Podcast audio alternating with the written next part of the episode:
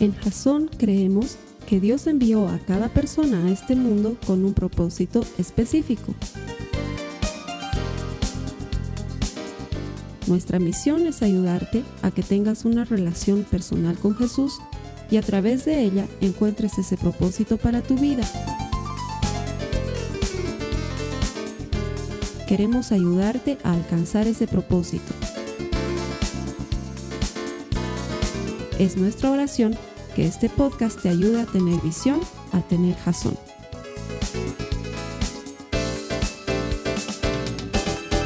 Buenos días hermanos y hermanas. Bienvenidos nuevamente a Jazón. Te doy las gracias por haberte conectado a este servicio en línea y por darme la oportunidad de transmitirte una vez más eso que el Señor tiene preparado para ti el día de hoy. Estamos en una serie hermosa en la cual estamos aprendiendo diferentes formas de adorar a nuestro Señor. Y la primera semana, la negrita Latife nos predicaba acerca de la importancia de levantar nuestras manos cuando estamos adorando. Y es que, si te acuerdas, y a mí me pareció increíble, que nosotros levantamos nuestras manos en diferentes momentos de, nuestras emociones. Por ejemplo, podemos levantar nuestras manos en señal de, rendición o podemos levantar nuestras manos en señal de victoria. Pero aprendíamos que para adorar al Señor necesitábamos ambas, porque primero teníamos que levantar nuestras manos en señal de rendición, rendirnos al Señor para poder levantar luego nuestras manos en señal de victoria en Él. La segunda semana, Esteban nos predicaba acerca de los regalos y que el mejor regalo que podemos darle al Señor es a nosotros mismos. Y hablábamos y nos contaba de los reyes magos y toda la travesía que tuvieron que pasar para darles eso que era lo mejor de ellos al rey de reyes que había llegado a este mundo para que tú y yo tengamos vida eterna. Y hoy vamos a hablar de algo que de una forma que posiblemente no sea la convencional para adorar al Señor. Y estoy seguro que en muchos sentidos nos va a ayudar a conectarnos de una manera increíble con el Señor. Y es derramando nuestro corazón a Él. Derramar nuestro corazón a Dios. Y es que, si te das cuenta, nosotros generalmente adoramos a Dios de una forma racional, de una forma eh, en la que nosotros usamos nuestra mente para adorarlo, porque nosotros le damos eso que nosotros creemos que Él quiere, le pedimos eso que nosotros creemos que es lo mejor para nosotros, pero en realidad lo que nosotros necesitamos es adorarlo desde la profundidad de nuestra alma. Y solo podemos hacer esto si vaciamos nuestro corazón a Dios. Y para ilustrarte un poquito mejor este punto, quiero que me acompañes en tu Biblia, en Romanos capítulo 8, versículo 26, donde Pablo nos dice, además el Espíritu Santo nos ayuda en nuestra debilidad. Nosotros necesitamos debilitarnos para que el Espíritu Santo nos ayude. ¿Y que nos ayude en qué? Pablo dice, por ejemplo, nosotros no sabemos qué quiere Dios que le pidamos en oración, pero el Espíritu Santo ora por nosotros con gemidos que no pueden expresarse en palabras. Es decir, es lo que te decía. Nosotros podemos pensar de una manera, nosotros podemos adorar de una manera, pero el Espíritu Santo es el que sabe lo que nosotros necesitamos. Y es el Espíritu Santo el que se conecta con el Señor para poder orar por nosotros con gemidos que no pueden expresarse con palabras. Y si tú eres una persona que te encuentras en una posición bendecida, donde tú tienes un buen trabajo, donde gozas de buena salud, donde actualmente tienes una buena provisión, entonces es un buen momento para que tú puedas derramar tu corazón a Dios. Si tú te encuentras en un desierto, donde de repente te sientes estancado, no tienes un norte concreto, tú no sabes lo que el Señor tiene preparado para, para ti, lo que Él quiere de ti, y de repente no estás mal, pero tampoco estás bien. Es un excelente momento para que tú puedas derramar tu corazón a Dios. Pero para todos ustedes que están pasando por una mala situación, porque la mayoría de nosotros hemos pasado o seguimos pasando por una mala situación debido a la pandemia, o de repente esa persona que, tú amabas y, estaba el año pasado contigo ya no está este año ahí. O porque la Navidad y toda esta época, que es una época hermosa, pero también puede sacar a flote todas esas tristezas. Puede, uno ve en las calles la pobreza, uno ve tantas cosas que nos aflige. De repente tú estás pasando por problemas económicos porque de repente debido a la pandemia no tienes trabajo hace mucho tiempo y no tienes el cómo subsistir mucho tiempo más. De repente ese diagnóstico no es lo que tú esperabas. De repente tu matrimonio está a un pelo de romperse. Para todos ustedes que están sufriendo en este momento, estoy seguro que este mensaje es para ti este mensaje va a llegar directo hasta tu alma. Y quisiera empezar con la palabra, variando un poquito entre versículos en el Salmo 142. Y quisiera que leas conmigo en los versículos 2 y 5, que dice, Aquí nos está hablando David en, un punto bajo de su vida, donde él estaba angustiado, donde él estaba en sufrimiento. Y nos dice, delante de él derramo mi lamento, derramo mi lamento. Delante de él expreso mi angustia. A ti clamo, oh Señor. Digo, tú eres mi refugio y mi porción en la tierra de los vivientes. Y esta parte es muy importante, porque él está hablando de la angustia que está sintiendo. Pero fíjate en el adjetivo que usa para referirse al Señor. Tú eres mi refugio.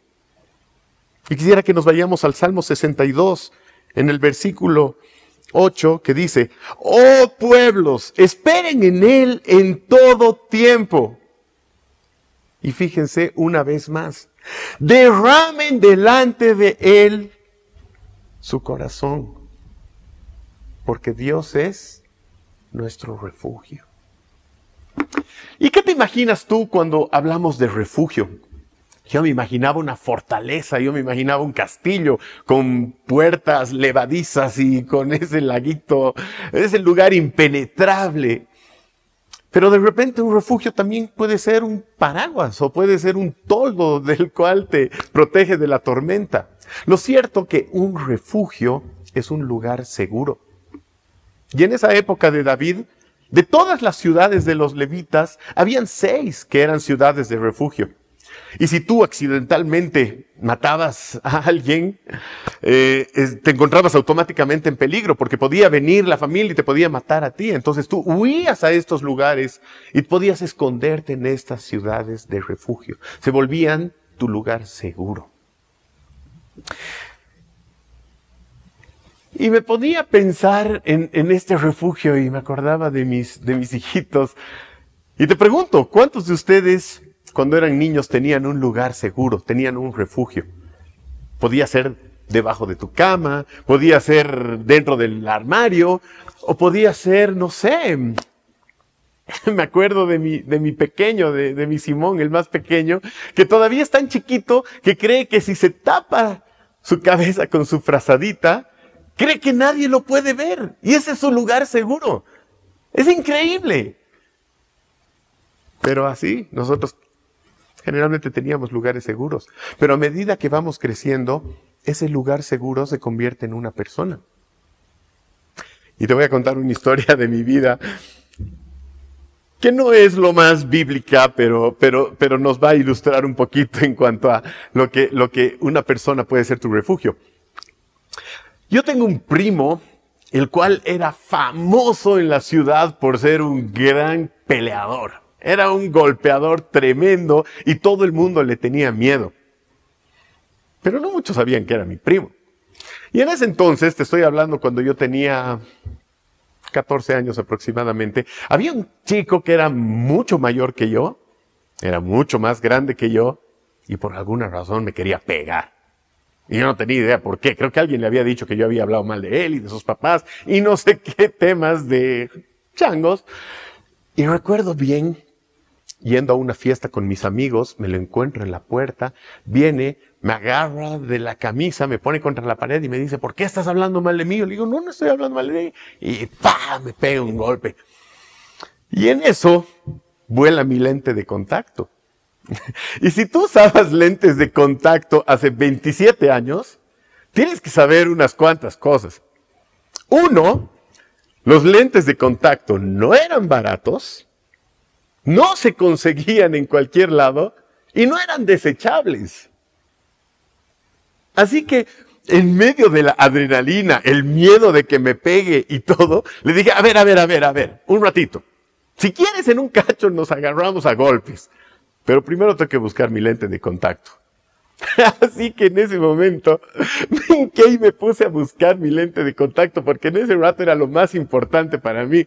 Y bueno, encontré mi lente de contacto y hasta que lo encontré ya se pasaron los humos y bueno, no pasó a más. Pero, obviamente le conté a mi primo. Y para la mala suerte de este, de este abusivo, mi primo estaba en su colegio. Entonces, ese mismo lunes, por decirlo bonito, mi primo lo reflexionó sutilmente. Y esa misma tarde, este abusivo me llamó y me dijo, hermano, creo que todo ha sido un malentendido, así que no te preocupes, nunca más vamos a tener ningún problema tú y yo. Y bueno, desde ahí muchos se enteraron quién era mi primo y gracias a Dios, como nunca he sido muy aficionado a los golpes, nunca he necesitado hacerlo. Pero, pero de nuevo, como te decía, puede que no sea la historia más bíblica, pero sí te puede ilustrar cómo una persona puede ser tu refugio. Hoy en día yo encuentro mi refugio en mi esposa. Desde el día en que yo la he conocido, porque nos hemos hecho novios el primer día que nos hemos conocido, podía pasar el peor día de mi vida. Podía tener problemas laborales, podía tener problemas con mis clientes, podía haber tenido problemas con, no sé, con los maestros, podía haberme peleado con mi familia, con mis amigos, con lo que sea, podía haber tenido el peor día de mi vida pero llegaba a su lado y era mi refugio. Todo lo malo en el momento en que yo me encontraba con ella se pasaba y se iba. Y hoy en día, ya después de tantos años, ella sigue siendo mi refugio, mi lugar seguro. Y lo más hermoso es que aparte de ser mi refugio, es uno de los principales contactos que tengo con el Señor. Porque es increíble cómo el Señor nos habla a través de, los dos, uno al otro. Así que es hermoso tener ese refugio en una persona. Y qué lindo es sentir que somos el refugio de alguien. Te comentaba que tengo mis hijitos chiquititos. Y por ejemplo, no sé, en alguna noche cuando hay una tormenta y hay rayos y truenos y alguno se despierta, viene corriendo a nuestro cuarto y se mete a nuestra cama. Y no porque en nuestro cuarto los truenos suenan menos o los rayos iluminan menos. Él se viene a nuestra cama porque tanto yo, mi esposa y yo, somos su refugio, somos su lugar seguro. Y qué hermoso es sentir ser el refugio de alguien. Y eso es exactamente lo que pasa con nuestro Padre.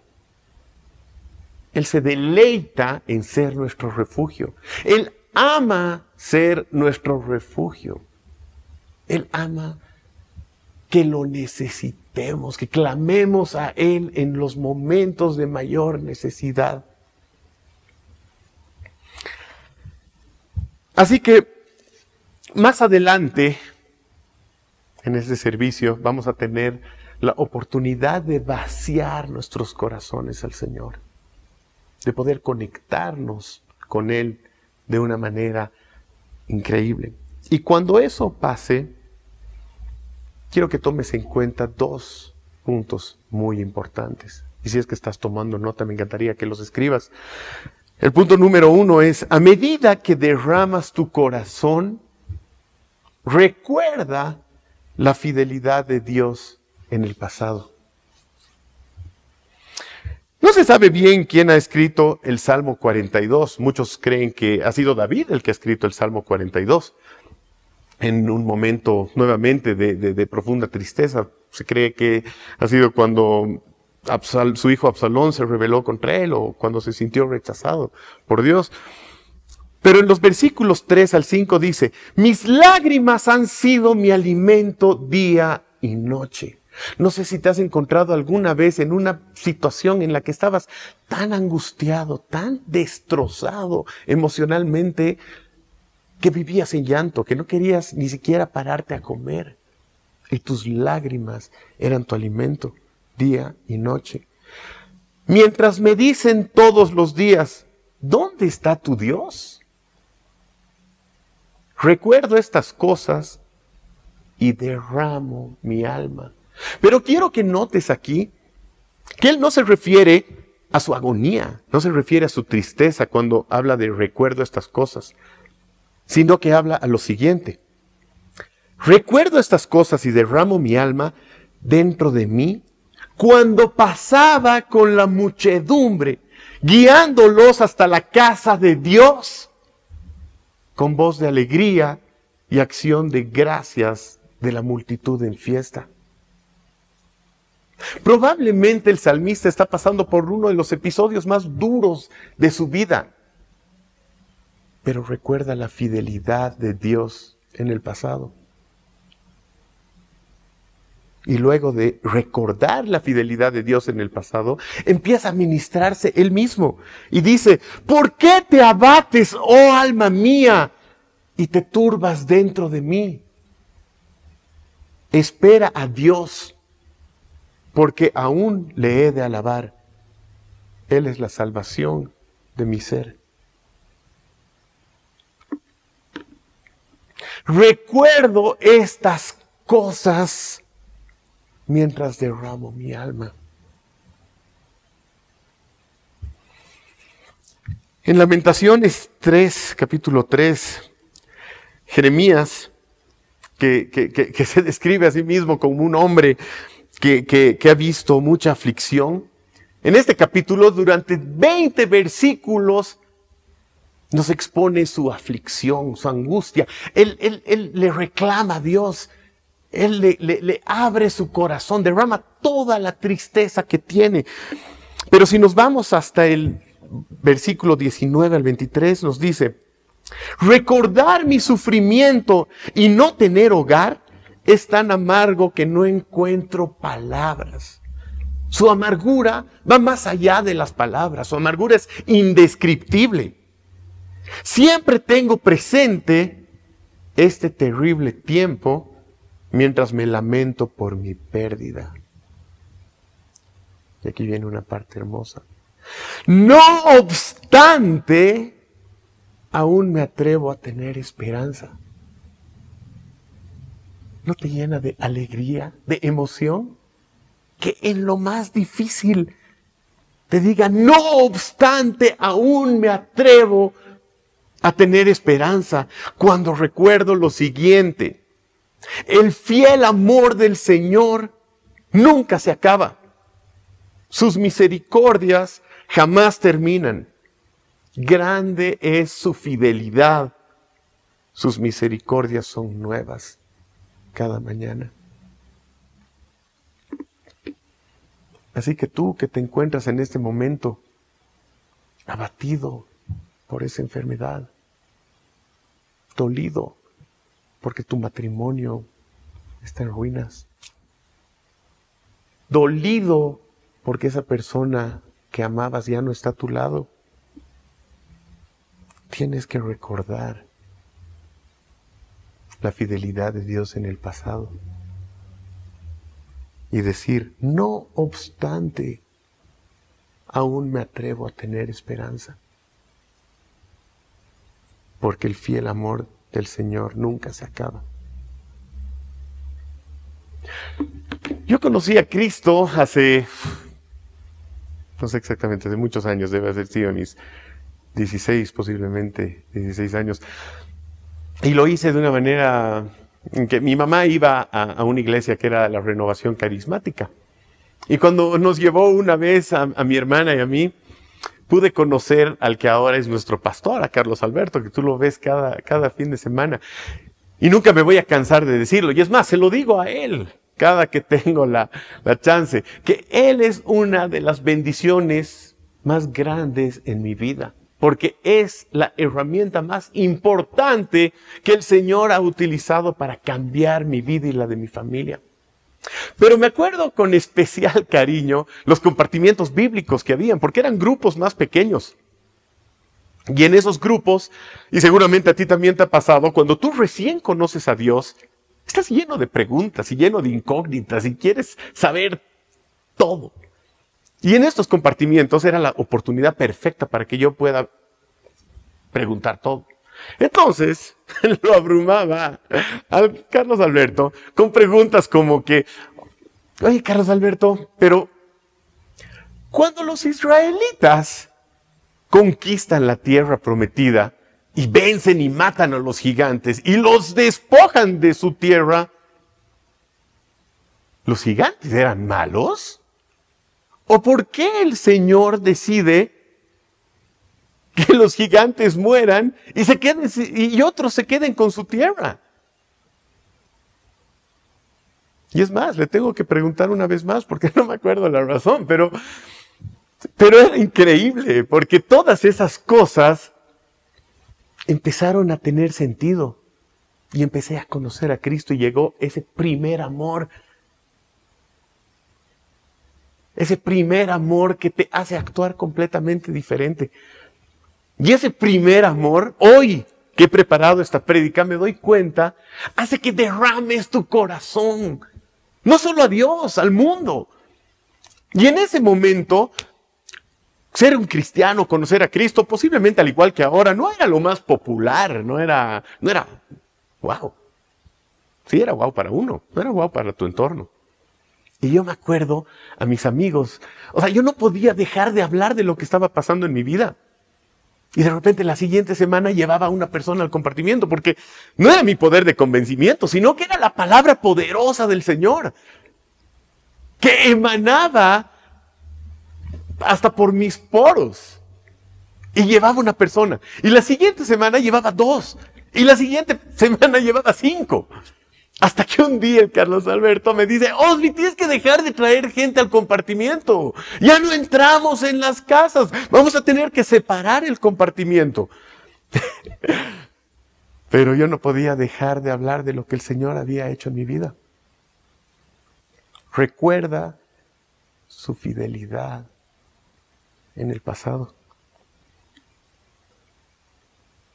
Hay una, hay una parte de mi vida, hay una escena en mi vida que Creo que nunca me voy a cansar de ponerla de ejemplo y es cuando nuestro bebé Simón estaba en la clínica y esa noche de hospital que, les contaba en unas prédicas anteriores, con mi esposa pusimos nuestras manos sobre su cuerpito porque realmente nadie sabía qué es lo que tenía ya nos temíamos lo peor.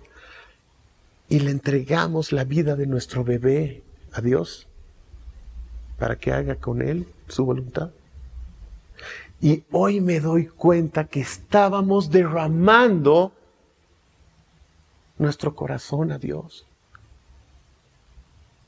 Y estábamos dejando que el Espíritu Santo ore con gemidos que son indescriptibles, que no podemos traducirlos a palabras. Y Dios es fiel. Y ahí está nuestro bebé, Chocho corriendo, cantando. Dios, recuerda la fidelidad de Dios en el pasado. Me acuerdo que cuando construíamos este salón, yo me paraba en este mismo lugar, cuando todavía esta tarima era fierros y unas cuantas maderas. No teníamos, como Esteban les contaba la semana pasada, no teníamos paredes. Habían unos, unas cuantas calaminas en el techo. Y yo me paraba aquí mismo y decía, Señor, ¿cuándo será el día que me das la oportunidad de poder transmitir tu palabra? Y sin querer estaba derramando mi corazón al Señor.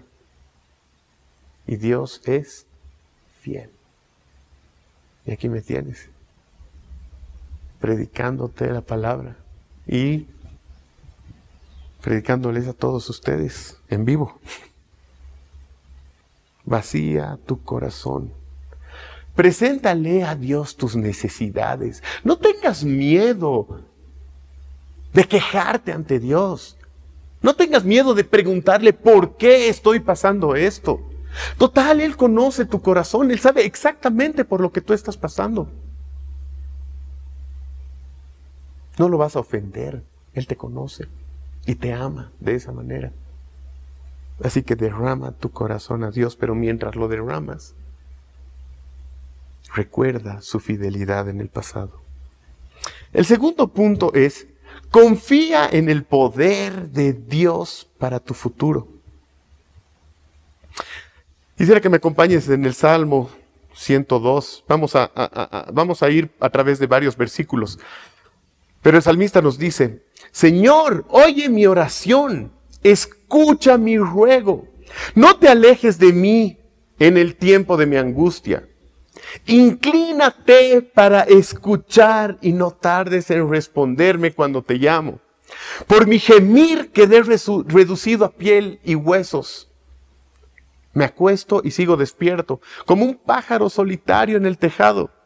Mis enemigos se burlan de mí día tras día y se mofan de mí y me maldicen. Y este es el punto en el que todo cambia. Este es el punto en el que tu sufrimiento puede cambiar. Este es el punto en el que todo eso malo que estás pasando puede cambiar. Porque estas siguientes tres palabras pueden cambiar todo en tu vida. Estas siguientes tres palabras pueden hacer que todo esto tenga sentido. Estas tres palabras son las tres palabras más importantes de este mensaje. El salmista está exponiendo todo lo malo que está pasando en su vida, pero dice, pero tú Señor, pero tú Señor, te sentarás en tu trono para siempre. Tu fama durará por todas las generaciones. Escuchará las oraciones de los desposeídos. No rechazará sus ruegos. Y hermano, hermana, tienes que suplicar al Señor a través del dolor hasta el lugar de alabanza.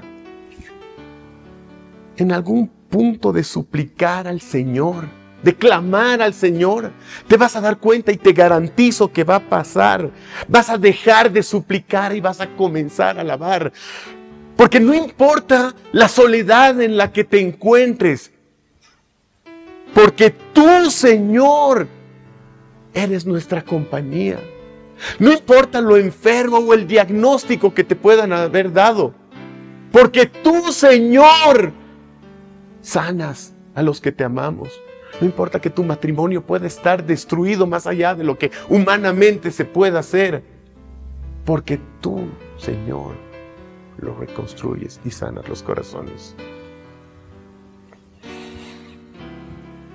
Así que hermano, hermana, a medida que derrames tu corazón al Señor, exponle, exponle todo lo que tú tienes. Exponle tus quejas, exponle tu dolor, porque te garantizo que en algún momento de esta súplica va a llegar la adoración, porque como nos dice el salmista, a medida que derramemos nuestro corazón,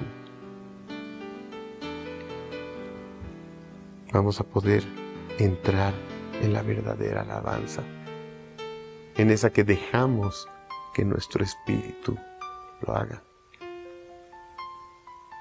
Y recuerda que Dios ha sido fiel en el pasado. Dios ha sido fiel en el pasado. Dios es bueno en el presente y por lo tanto puedes confiar a Dios tu futuro. No olvides nunca, Dios ha sido fiel en el pasado. Él es fiel en el pasado. Él es fiel y bueno en el presente. Por lo tanto, esa fidelidad continúa para siempre y tú puedes confiar en Él tu futuro. Así que hermano, ahora es el momento en el que tú puedes derramar tu corazón a Dios para traspasar la súplica y entrar en alabanza. Así que ahora quiero que oremos. Quiero que me permitas orar por ti, tú que estás pasando por estos momentos terribles. Señor, te pido por todas las personas que están escuchando este mensaje en este momento. Te pido para que tú entres en esos corazones y tú los ayudes a derramar todo ese dolor, derramar toda esa pena, derramar todo eso que pueda estar, Señor, poniéndolos en agonía y que se pueda derramar ante tus pies, Señor. Te pido, Señor, que tú entres en esos corazones, porque tú eres un Dios fiel. Y estoy seguro que tú, Señor, vas a transformar esas súplicas en alabanza. Señor, tu mano poderosa nos muestra que tú eres nuestro refugio. Señor, clamamos a ti porque tú, Señor, puedes cambiar nuestra situación. Puedes cambiar nuestra tristeza en alegría. Puedes cambiar nuestra enfermedad en sanidad. Y aunque no lo hicieras, Señor, confiamos en tu plan. Confiamos en que tu plan siempre es mejor que el nuestro. Y tu plan es perfecto. Señor, te pido por todos los corazones que el día de hoy han encontrado este mensaje porque Señor y hermano, hermana, en Jasón estamos convencidos de que todo el que encuentra a Dios encuentra vida. Te doy gracias por haberte conectado este domingo y que el Señor te bendiga. Hasta la próxima. Esta ha sido una producción de Jasón Cristianos con propósito. Para mayor información sobre nuestra iglesia o sobre el propósito de Dios para tu vida, visita nuestro sitio web www.jason.info. Allí encontrarás muchos recursos para animarte en tu relación con Dios, enseñanzas, nuestro blog, prédicas y mucho más. Te lo deletreamos www.jazon.info. También puedes visitarnos en nuestro sitio en Facebook www.facebook.com barra jason.info. Que Dios te bendiga abundantemente. Muchas gracias.